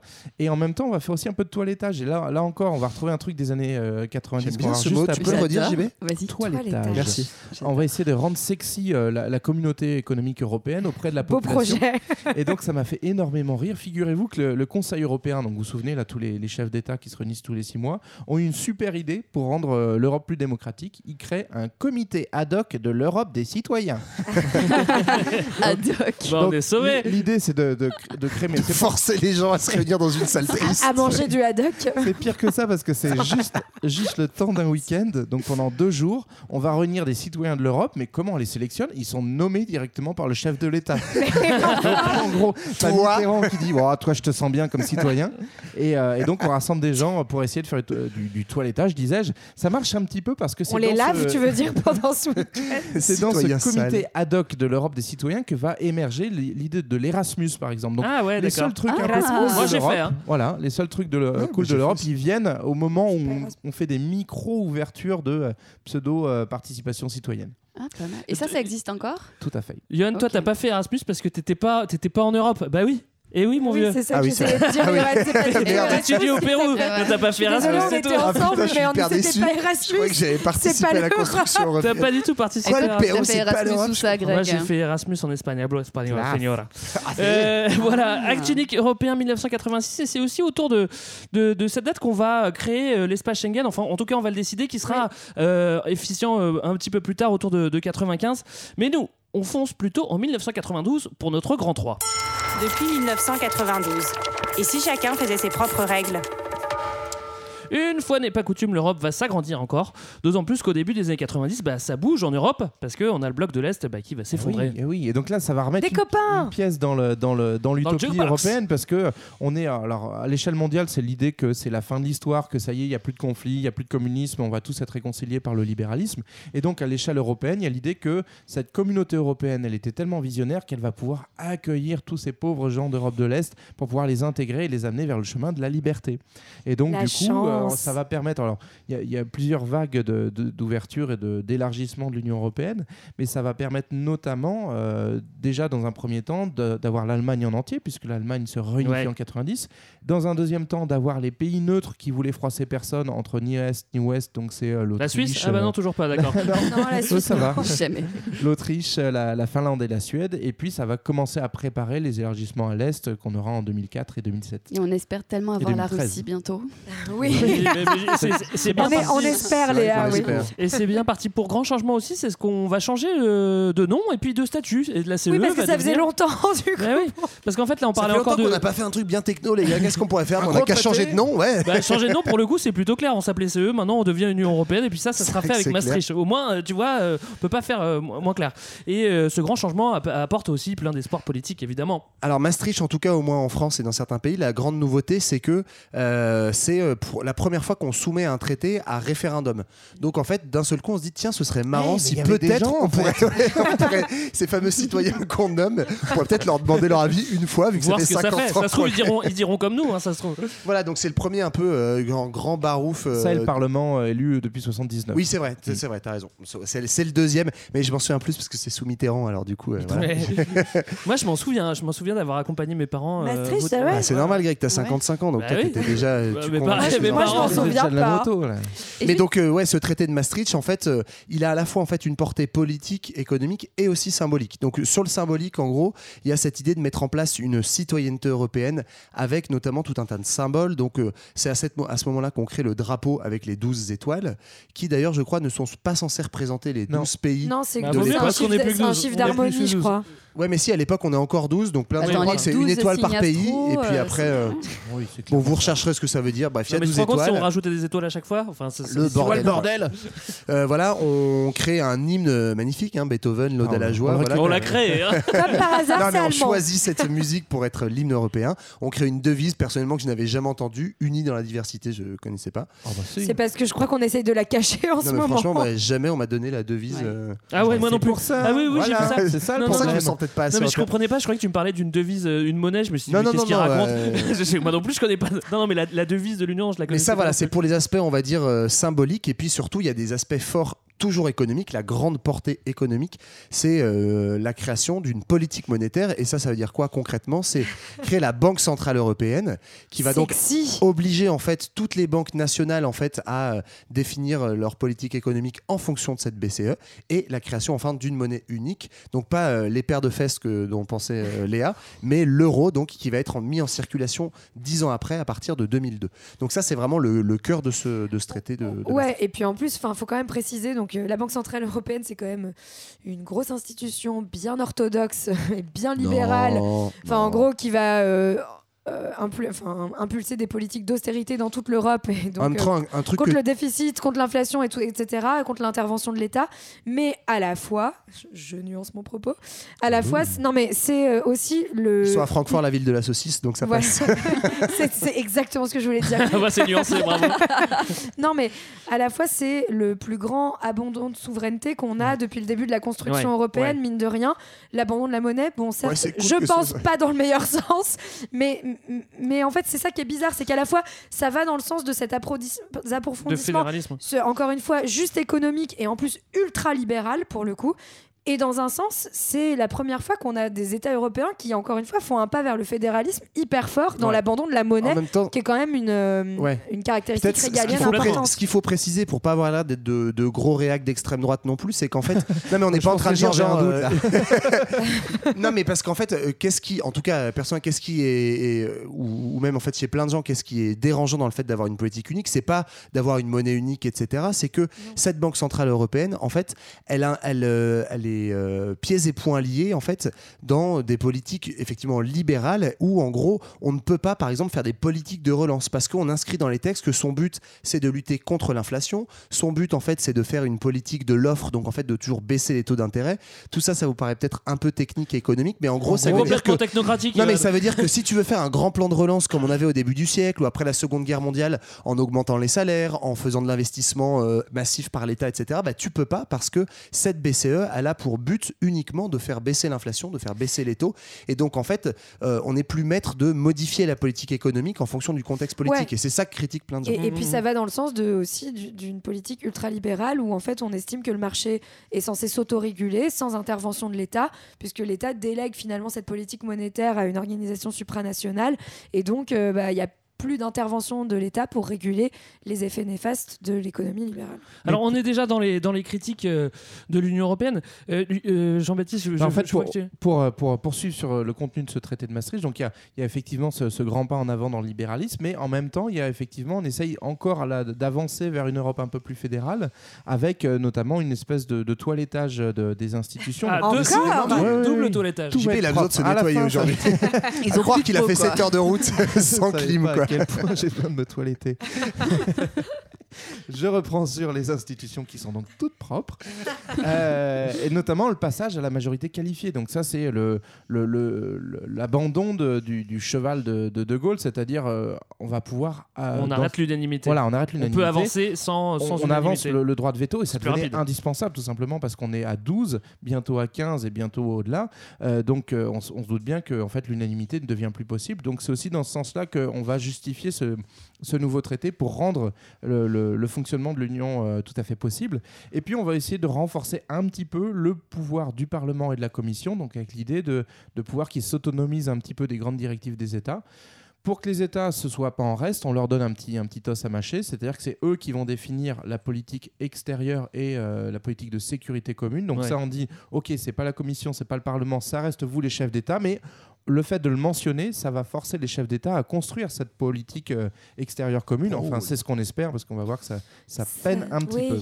Mais c'est vrai que c'est c'est difficile pour le, pour, le, pour le citoyen européen lambda de, de s'y retrouver parce que l'Europe, elle se transforme euh, peu à peu, on l'a compris, en une grosse machine technocratique et elle est, critiquée, elle est critiquée pour plein plein d'aspects. On a, on, Johan, tu parlais un petit peu de la BCE tout à l'heure, mais on, a, on, a, on, a- on dénonce aussi beaucoup euh, justement euh, ce- ce- ce- un gouvernement qui n'est pas élu, donc on- qui pourrait être estimé comme euh, illégitime.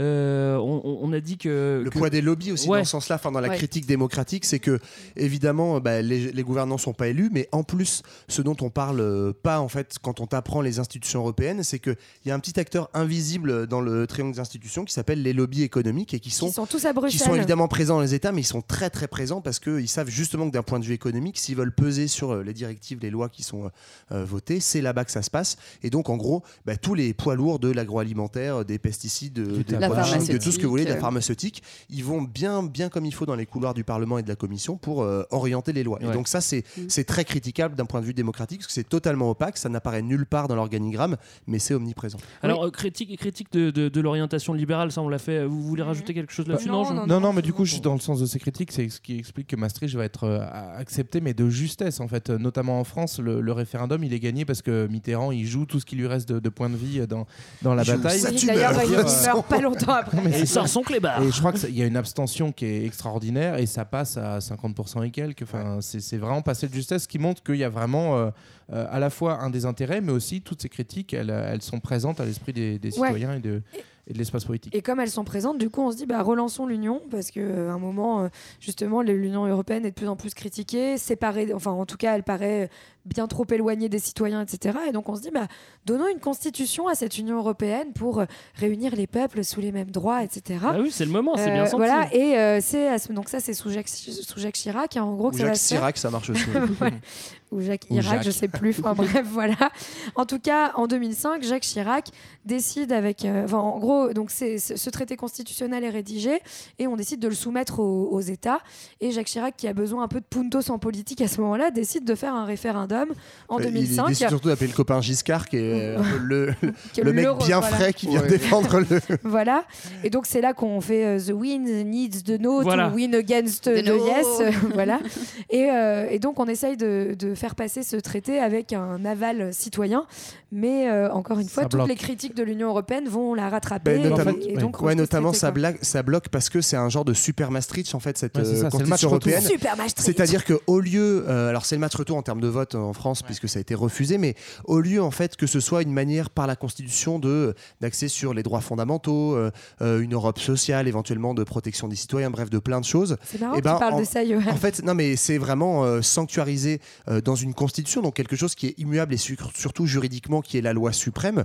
Le fait que le but des institutions économiques européennes, c'est de lutter contre l'inflation, etc. Enfin, tout ce qu'on a, ce que j'ai décrit, ce qu'on a décrit tout à l'heure. Et donc, en fait, on est sur euh, gravé dans le marbre euh, la, la politique économique, et ce qui, par définition, est, est quand même antidémocratique au possible. Et donc, c'est essentiellement ça qui va provoquer un rejet, et euh, notamment un aspect symbolique de ça aussi sur la question des services publics. Mm. Euh, je ne sais pas si vous vous rappelez, pour ceux qui ont Ouais. Plus de 20 ans, de euh, la, la polémique du plombier polonais, ou s'il y en a qui veulent l'expliquer. c'est ça. Mais qui est. euh, euh, Bah, en fait, c'est Ouais, la concurrence entre, entre les, les travailleurs, parce qu'en 2004, il y a eu ce fameux élargissement. Désormais, on est dans une Europe à 25. La, la Roumanie et la Bulgarie sont attendues pour, euh, pour euh, 2007. Donc, en fait, euh, il y a une entrée massive de nouveaux pays qui viennent de l'Est, dont l'économie est beaucoup plus fragile, et donc avec la peur en fait de concurrence entre les travailleurs. Et donc l'idée, c'est que le plombier polonais, c'est euh, le stéréotype de ce travailleur euh, polonais qui va venir s'installer en France et qui sera prêt à accepter des salaires beaucoup plus bas, euh, voire même il y, a- il y a carrément la-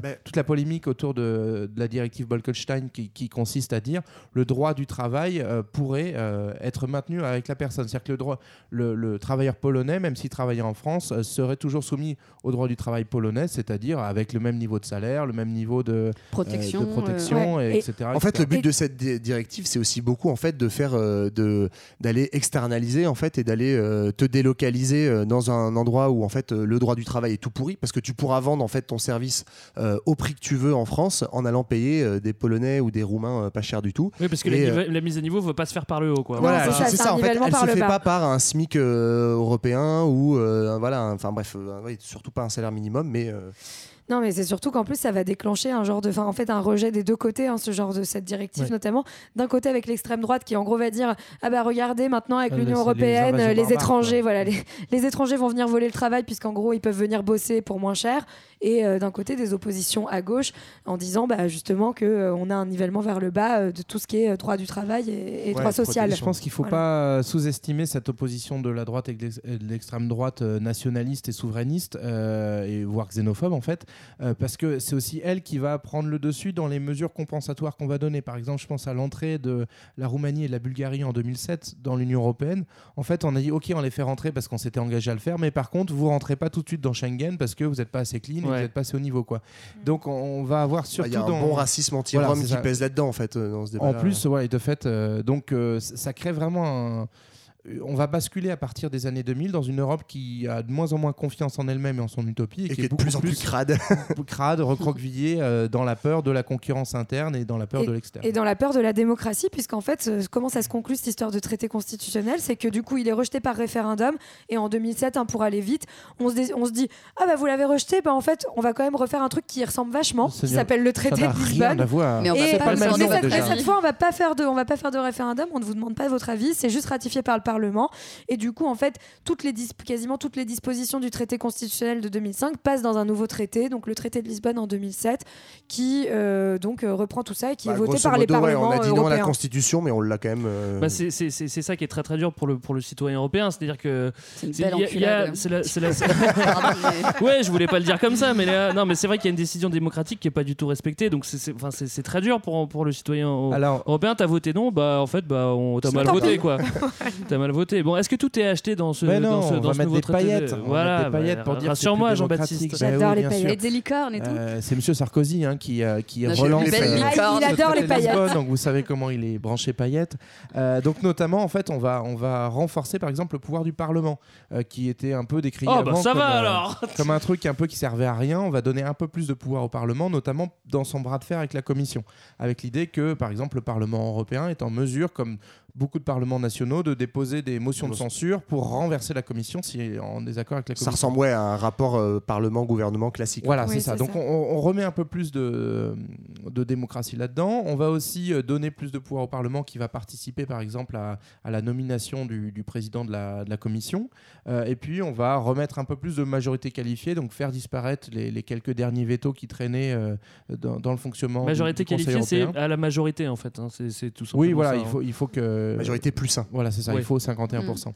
Et, euh, et donc, du coup, tout ça va, va permettre de tenir le discours de voyez que l'Europe euh, s'est démocratisée, qu'on a fait le jeu de- d'entendre la colère des citoyens. On va même pousser un peu plus loin avec un truc qui est génial, qui Ah ouais, ça, s'appelle c'est trop bien. l'initiative citoyenne européenne. En fait, c'est, euh, on en a beaucoup parlé avec les Gilets jaunes dans, dans une version un peu plus. euh, Tu parles avec les. Gilets jaunes, toi Je parle avec les Gilets jaunes régulièrement sur une hotline. Euh, on a, on a ouvert jaune. la possibilité de, de donner, euh, sur, sur la base d'une pétition, en fait, euh, le pouvoir à un million de citoyens qui seraient issus d'un quart de, des pays membres de pouvoir faire une proposition, un projet de directive, c'est-à-dire de loi européenne, qui serait soumis à la Commission. Donc en gros, tu rassembles un million de copains. euh, vous De signez sept tous. pays, hein, quand Il faut même. qu'il soit à minimum 7-8 pays, donc il faut avoir un petit peu de fédérasmus. Et euh, du coup, si tu si arrives à rassembler tout ça, tu as le droit de proposer ton sujet à la commission. Et la commission, qu'est-ce qu'elle doit faire? Elle est obligée de répondre. Oh. Ah, Euh, waouh. Non. Euh, En fait, pas ça envie. m'intéresse pas. Autant vous dire que voilà, on a Voilà. gagné en démocratie essentiellement, comme disait JB, sur des paillettes. Mais voilà, il y a des toutes petites avancées qui sont en fait euh, pour surtout faire passer la pilule qu'on ait fait le traité de Lisbonne malgré Ouais. le nom à la Constitution. Alors en tout cas, on s'est bien débrouillé, euh, ça on l'a vu depuis le début, on s'est bien débrouillé pour faire du, du bise. Euh, la politique, c'est toujours plus compliqué, on, on vient de l'expliquer. Euh, Est-ce que du côté international, euh, c'est plus facile pour l'Europe? Est-ce que on écoute vraiment l'Europe? Est-ce est-ce qu'elle a un rôle clair? Est-ce que sa voix est vraiment entendue? Bah, pas vraiment en fait. Donc on a mis en place cette politique étrangère de sécurité et de, de sécurité commune là ou de coopération. non, ouais, voilà. bref. Euh, en tout cas, cette politique étrangère, encore une fois, les décisions fonctionnent quand même à l'unanimité, même si on oblige les pays à, à discuter entre eux. En tout cas, ce qu'il faut savoir, c'est que l'Union européenne n'arrive pas à s'imposer sur la scène internationale et notamment n'arrive pas à se présenter comme un seul acteur, même si désormais elle peut signer des traités toute seule. Et Ouais. notamment, euh, on l'a vu avec en 2014 l'annexion de la Crimée par euh, la Russie, où l'Union européenne a été complètement incapable finalement d'exprimer une voix euh, unifiée autour de cette question. Ouais, Alors que ou Poutine 15 ans était super uni avec La hein. Yougoslavie, c'était pareil. On a émis euh, beaucoup de critiques sur l'Europe. Elle est considérée comme euh, trop technocrate, euh, déconnectée du peuple, méga libérale, etc. etc. Euh, on a eu un petit coup de déni de démocratie avec le traité de Lisbonne pour couronner le tout. C'est pas terrible tout ça. Et puis ça doit rendre pas mal de gens sceptiques, euh, je dirais même plus eurosceptiques. Ouh. Coucou les Anglais, non Vous êtes pas un peu eurosceptiques, non? Euh, Il y a le Brexit, on parle beaucoup du Brexit en ce moment. Oui, globalement, c'est euh, bah, le, le symptôme ultime de euh, on en a marre de cette Union européenne. Alors ça, ça vient pas de n'importe quel pays non plus. hein. On voit que le Frexit de M. Asselineau, pour l'instant, euh, Passe pas trop. bien. Euh, et on voit encore au Royaume-Uni que cette question, elle reste quand même très, très clivante. Mais toujours est-il que ça montre qu'on on est prêt à aller jusqu'à sortir de cette Union européenne. La question, c'est que comme elle est tellement construite en couches, ça veut dire quoi sortir de l'Union européenne Jusqu'où on sort et est-ce qu'on arrive à garder des trucs?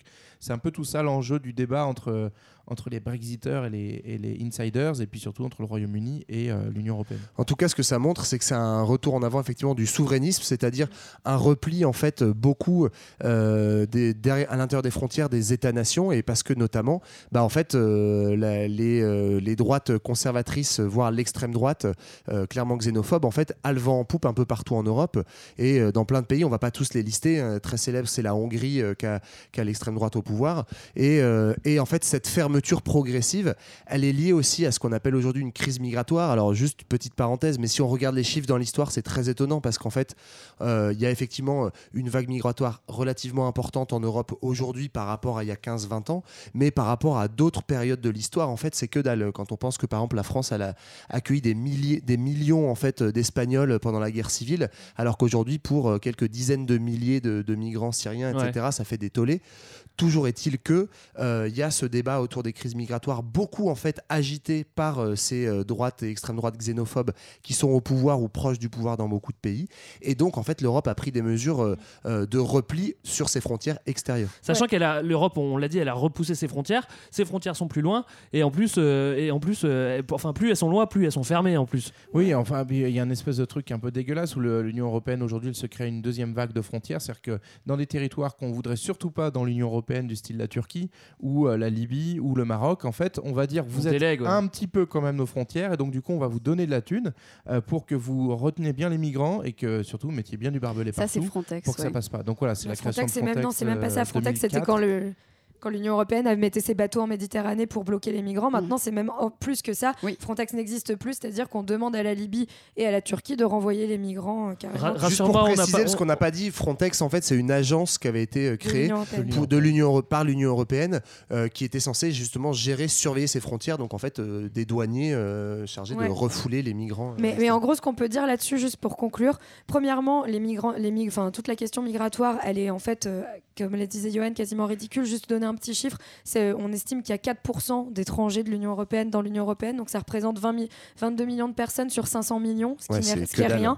Et euh, deuxième chose, ce qu'on peut dire, c'est qu'on n'a pas de politique extérieure commune puisqu'elle fonctionne à l'unanimité. Mais en fait, la seule chose sur laquelle euh, les pays européens se mettent d'accord aujourd'hui, c'est la fermeture des frontières, Ouais. donc ce qui est un peu triste. Voilà. Rassure-moi, on n'a pas encore demandé aux pays euh, hors, hors- hors Union européenne de construire un mur avec leur argent, non Ça n'a pas Non, été ça, fait. c'est Game of Thrones, Ah, d'accord, ça.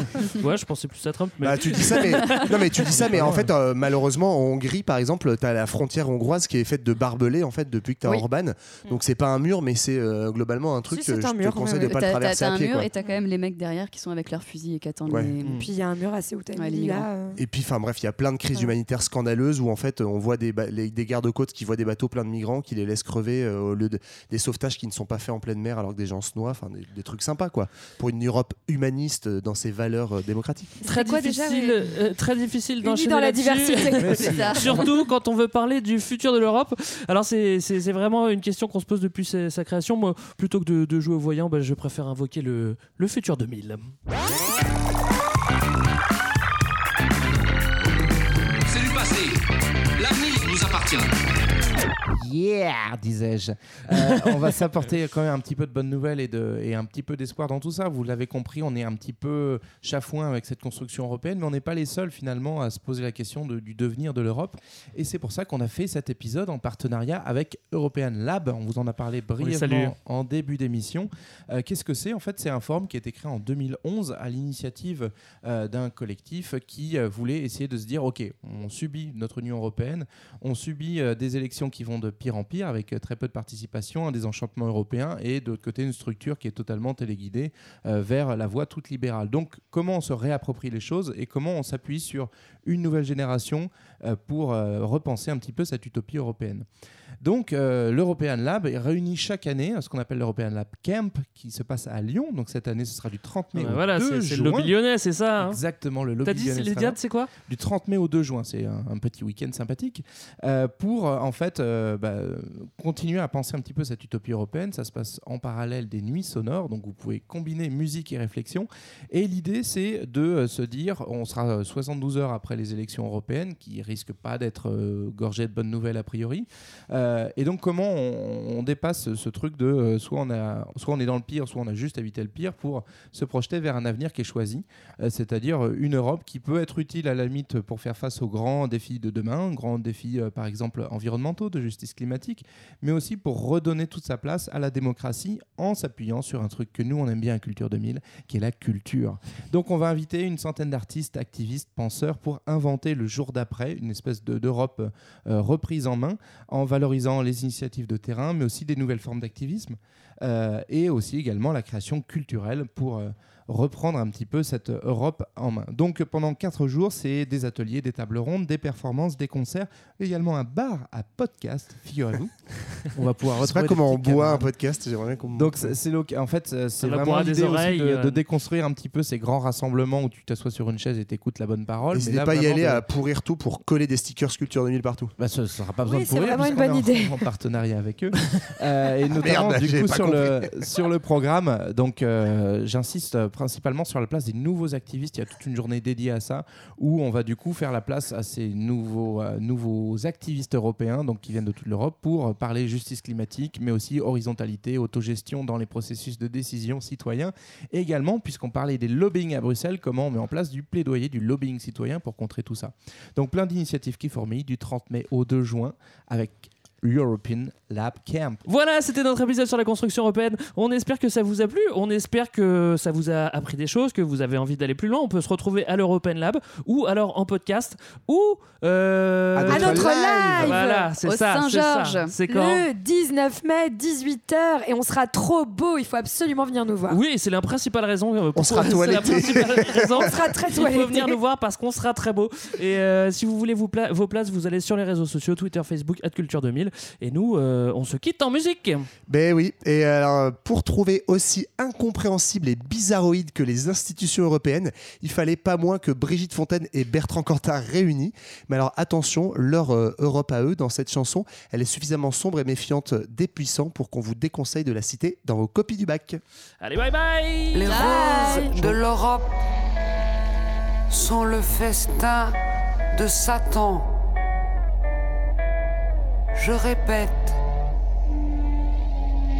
les roses de l'Europe sont le festin de Satan.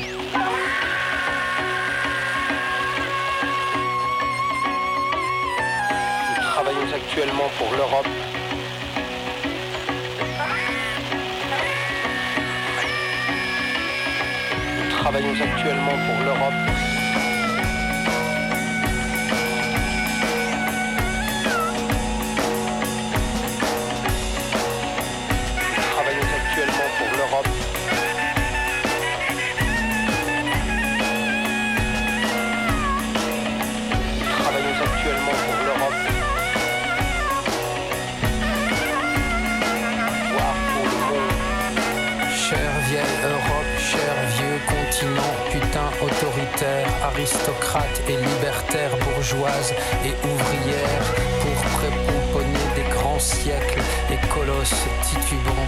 Regarde tes épaules voûtées, pas moyen d'épousseter d'un seul geste, d'un seul les vieilles pellicules, les peaux mortes et tabula rasa. D'ici, on pourrait croire à de la pourriture noble et en suspension. Il flotte encore dans l'air de cette odeur de soufre. Sale vieille Europe, celle qui entre deux guerres et même encore pendant caressait pour son bien le ventre des pays de ses lointains ailleurs. Il habite à la main arrosée de son sperme les sexes autochtones. On se relève de se relève de tout, même des chutes sans fond. Nous avons su monter, nous avons su descendre, nous pouvons arrêter et nous pouvons reprendre.